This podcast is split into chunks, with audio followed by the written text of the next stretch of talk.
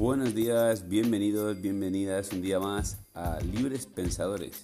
Y hoy os traigo un audio de Jesús Sierra con dos conceptos muy importantes. Carga alostática y dosis mínima efectiva. Os dejo con el audio.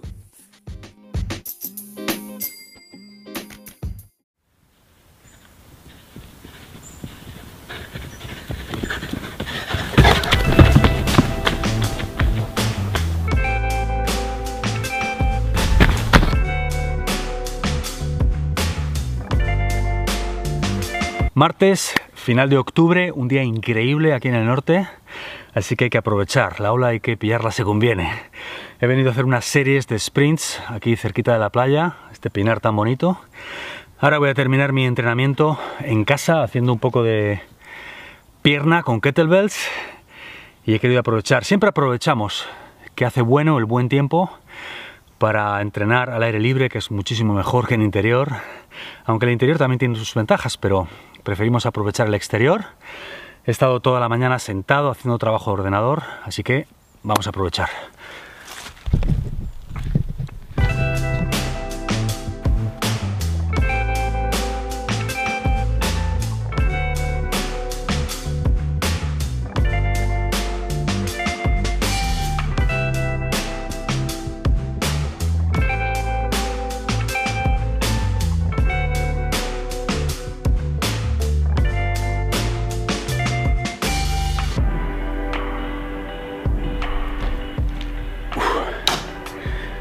Mucha gente piensa que la manera de entrenar a partir de los 40 o de los 50 o de los 60, da igual la edad, cambia sustancialmente a como tenemos que entrenar cuando tenemos menos de 40.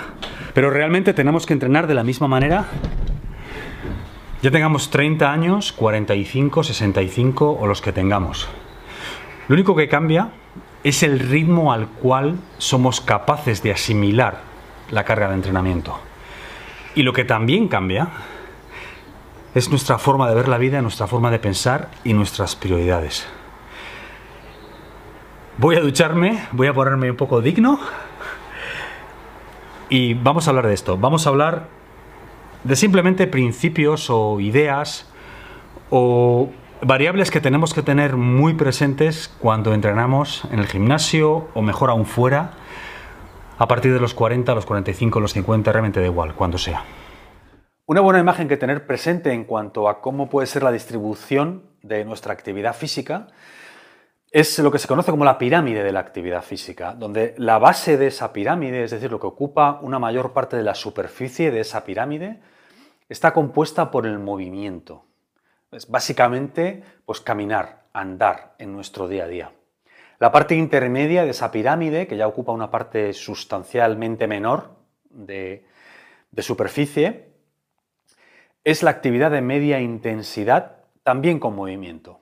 Y aquí puede ser pues deportes de equipo, cosas como el tenis o cosas como el pádel o pues echar un partido de voleibol en la playa con amigos o jugar a las palas, ese tipo de actividad. Pero ya ocupa una parte sustancialmente menor de la cantidad en tiempo de trabajo. Y en el extremo superior de esta pirámide está la actividad intensa, el ejercicio intenso. Es lo que normalmente conocemos como entrenar. Entonces aquí es donde realmente exprimimos a tope el sistema cardiovascular, exprimimos el sistema nervioso y realmente forzamos al cuerpo eh, de una manera estresante para que tenga que recuperarse de ese estrés. Esta parte superior de la pirámide ocupa una parte mínima del volumen de todo lo que dedicamos a la actividad física. Y ese esquema replica cómo era la distribución de la actividad física en el Paleolítico, antes de la llegada de la, de la revolución agrícola, cuando todo eso cambió.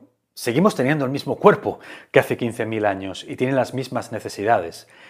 Entonces, la distribución de actividad física en ese entorno era básicamente estar bastante, bastantes horas al día deambulando por ahí, caminando, y en momentos puntuales picos de alta intensidad. Así era, y replicar eso es lo que va a optimizar nuestra salud y es lo que va a dar a nuestro cuerpo lo que necesita. Entonces nuestro entorno ha cambiado, pero nuestras necesidades de movimiento y de actividad física intensa no han cambiado. Ya seas una persona que ha sido sedentaria hasta ahora y está empezando a tomar las riendas de su salud y está empezando a hacer actividad física regular, o ya seas alguien con un histórico de entrenamiento de muchos años, si ya no tienes 18, 20, 30 años, hay, hay un concepto que es importantísimo que conozcas y que tengas muy presente. El estrés corto e intenso es bueno para nosotros. Cuando sufrimos un estrés, ya sea estrés físico o estrés emocional, estrés térmico o de cualquier otra naturaleza, el cuerpo tiene que adaptarse, el cuerpo se fortalece como consecuencia de ese estímulo. Pero una vez que eso ha pasado, el resultado positivo de esa adaptación permanece con nosotros. Es decir, el cuerpo tenía un equilibrio, ha sufrido el estrés, se adapta, se eh, crea modificaciones para fortalecerse y esos cambios permanecen una vez que el estrés ha pasado. Recuperamos lo que se conoce como homeostasis, que es el equilibrio fisiológico del organismo.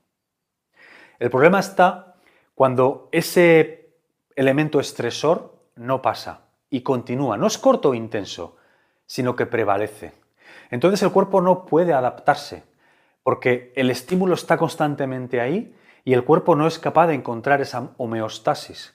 Y entonces es cuando aparece lo que se conoce como carga alostática, que es la acumulación de daño fisiológico derivado del estrés continuo. Voy a repetir esto porque es muy, muy, muy importante. La carga alostática es la acumulación del daño fisiológico que ocurre en nuestro organismo como consecuencia del estrés continuado, el estrés constante. ¿Qué tiene que ver todo esto con cómo entrenar a partir de los 40 o a partir de cualquier edad realmente? Tiene todo que ver y vamos a ver por qué digamos que el estrés acumulado no lo hace en compartimientos estancos. El cuerpo no tiene un compartimento para acumular el estrés derivado por trabajo, el estrés derivado por falta de sueño, el estrés derivado por problemas emocionales o de dinero o cualquier otro tipo de estrés. Todo digamos que va al mismo compartimento y la carga alostática, perdón, la carga alostática se va acumulando a medida que todas esas fuentes de estrés van echando en el, en el gran compartimento del estrés. Bueno, pues el estrés producido por el entrenamiento es otra variable más que va al mismo compartimento.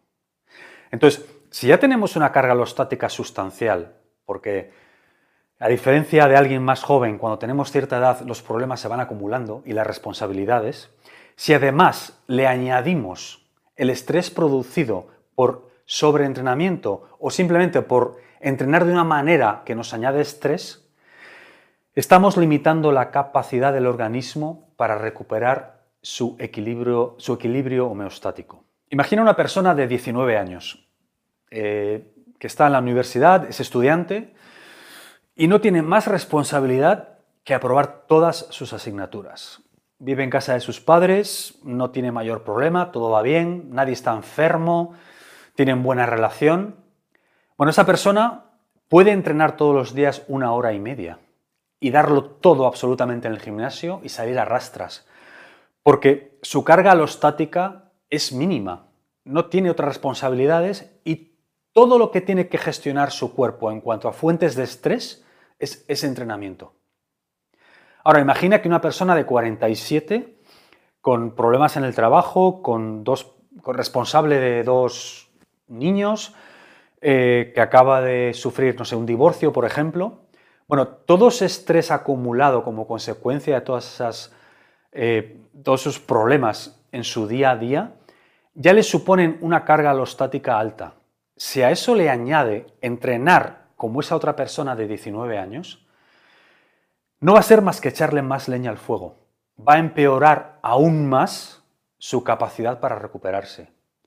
Y tener una carga alostática alta, eso ya lo hemos explicado en otros vídeos, los niveles altos de estrés, puede derivar en muchísimas cosas. Puede derivar en enfermedades de varios tipos, pero desde luego y como mínimo nos va a producir apatía, cansancio, eh, incapacidad para encontrar pues, felicidad en nuestra cotidianidad. Estos son dos casos extremos, el, el, del estudiante de 19 años y el de esta persona de 47 con un montón de problemas, un montón de preocupaciones, un montón de estrés y por lo tanto una carga alostática altísima. Pero lo más probable es que la gran parte de nosotros esté en un punto intermedio. Sí es cierto que estadísticamente cuando van pasando los años se van acumulando nuestras responsabilidades y la carga alostática va subiendo. Bueno, pues vamos a intentar que al menos el estrés producido por eh, la forma en la que entrenamos sea el menor posible y no añada aún más carga alostática a la que ya tenemos. Y digamos que lo que subyace debajo de este concepto es preservar nuestra energía. Porque es curioso, ¿no? Como mucha gente es tacaña o cuidadosa con el dinero, pero es espléndida y manirrota con el tiempo y con la energía, cuando en realidad son los dos recursos más preciados que tenemos, ¿no? Entonces, vamos a ver una serie de principios para intentar optimizar nuestro nivel de energía y reducir nuestra carga alostática. El primero, si vas a darlo todo, que sea muy corto, es decir, entrenamientos cortos e intensos. De esto se ha hablado mucho, hay un montón de contenido en la red sobre entrenamiento tipo HIT. Puede ser tipo HIT, Tabata, o da igual, o si son sprints o sesiones de bicicleta cortas o de ergómetro cortas e intensas. 10, 15, 20 minutos, muy intenso y fuera. Segundo, intentar cultivar una cultura de la práctica deportiva, de la práctica del entrenamiento. Esto es algo que debemos y vamos a hacer hoy a los 47, a los 57 y a los 87, con pequeñas adaptaciones. Entonces, es algo, es un compromiso a largo plazo, es un hábito a largo plazo. Entonces, es muy difícil mantener un hábito a largo plazo cuando lo vemos como algo en lo que sufrimos y cuando lo vemos como algo que nos es realmente una carga. Entonces, para poder cultivar una cultura de la práctica, algo que hacemos con cotidianidad, tenemos que aprender a disfrutarlo. Y para eso tenemos que encontrar ese equilibrio donde no vamos cada día a darlo todo y a salir extenuados, porque inconscientemente eso nos obliga a tener que tirar mucho de fuerza de voluntad.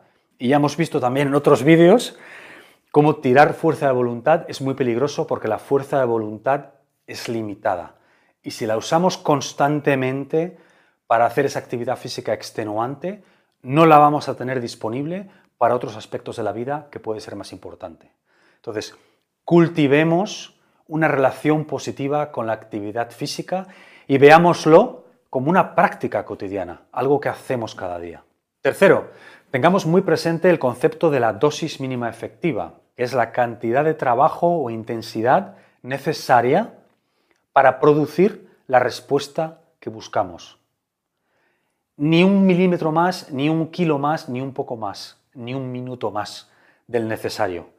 Porque con esa dosis mínima efectiva ya hemos conseguido lo que queríamos e ir más allá añade estrés sin ningún beneficio añadido. Por ejemplo, si yo voy al gimnasio y voy a hacer sentadillas porque busco esa respuesta hormonal y fisiológica que va a producir en mi cuerpo hacer una serie de series de sentadillas, Voy a utilizar el peso mínimo para conseguir esa respuesta, pero ni un kilo más, porque añadir más peso solo tiene efectos negativos en mí, va a añadir estrés, va a empeorar mi forma, va a añadir más presión a mi columna vertebral, pero no voy a tener ningún beneficio añadido.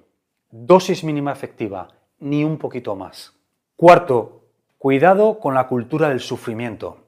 Mucha gente asocia sufrir al deporte y a la actividad física y hace esta conexión entre el sufrimiento y los resultados y el, digamos, el éxito en sus entrenamientos. Y es verdad que puntualmente hay que sufrir y es verdad que la capacidad de sufrimiento es una herramienta en la actividad física, bueno, y en la vida en general, ser capaz de empujar más allá de la resistencia, ¿no? más allá de ese impulso que tenemos innato y humano de abandonar. Entonces, ser capaz de sufrir y continuar es una herramienta potentísima que tenemos que tener, pero es una herramienta más. No es el fin sufrir. Es una herramienta que usamos cuando es necesaria, de una manera puntual. Entonces, rompamos ese nexo entre el sufrimiento y los resultados. No tenemos que sufrir constantemente. Es como saberse la tabla de multiplicar. Tenemos que estar seguros de que tenemos esa herramienta ahí y hay que estudiarla de vez en cuando y usarla de vez en cuando para que esté perfectamente en uso. Pero no necesitamos estudiar la tabla de multiplicar cada día. Es una herramienta más. De vez en cuando la repasamos y estamos seguros de que la tenemos. La capacidad de sufrimiento es exactamente igual. Lo hacemos esporádicamente, nos aseguramos de que no la hemos perdido, pero no asociemos sufrir con actividad física. Y por último, otra idea casi de perfil psicológico para intentar minimizar el estrés producido por el entrenamiento y con lo cual no añadir carga alostática a la que ya tenemos pues como consecuencia del mundo en el que vivimos y las responsabilidades que tenemos es el apego emocional a una actividad física o a un deporte. Puede ser que en un momento dado de tu vida una actividad física te sacó del sofá. Eh, eras inactivo, eras sedentario, empezaste a hacer tal deporte y perdiste peso, te sentiste mejor, ganaste salud y ahora te sientes de maravilla. Bueno, puede ser peligroso hacer esa conexión entre esa actividad en concreto y cierta intensidad de trabajo con estar saludables.